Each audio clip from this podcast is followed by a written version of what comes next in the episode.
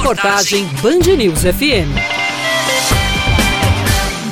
Para o motorista de aplicativo Kennedy Cavalcante, a maioria das multas de trânsito cumpre o devido papel contra os infratores, mas ele não sabe para onde vai nem o que fazem com o dinheiro arrecadado. Que ninguém sabe para onde vai, ninguém sabe o que é feito com ele e o que é para ser feito a gente não vê nas ruas, né?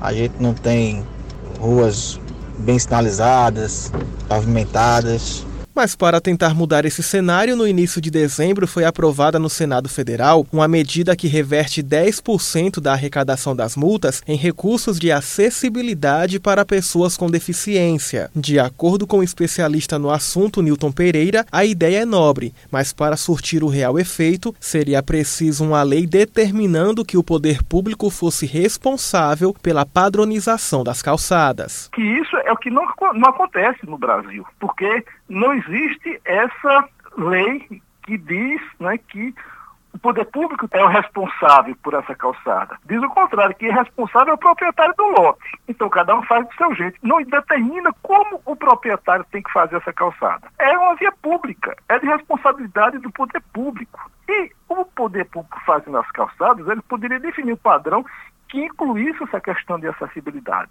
Apesar disso, o autor da proposta, o senador paraibano pelo PP Diego Tavares, comemorou a aprovação por unanimidade do projeto. A regra vale tanto para cadeirantes como para os que têm problemas de audição ou visual. Um exemplo disso é a instalação de semáforos sonoros. Nos principais corredores das principais cidades do país, existe uma deficiência muito grande de rampas de acessibilidade para pessoas com deficiência física, de semáforos voltados para as pessoas com deficiência auditiva, de sinalização nas calçadas para as pessoas com deficiência visual e outros tipos de necessidades de infraestrutura. Nós procuramos descobrir onde poderíamos buscar recursos e foi quando surgiu a ideia que poderia vir da arrecadação das multas de trânsito. Os recursos devem servir também para campanhas, fiscalização, projetos e educação de trânsito. Os 10% estabelecidos pelo projeto representam cerca de 1 bilhão de reais por ano, do total da arrecadação com multas de trânsito de órgãos federais, estaduais e municipais. O valor é bem superior ao investido pelo Ministério do Desenvolvimento Regional no ano passado. De acordo com os dados do Portal da Transparência, em 2019 o governo investiu em todas as ações federais de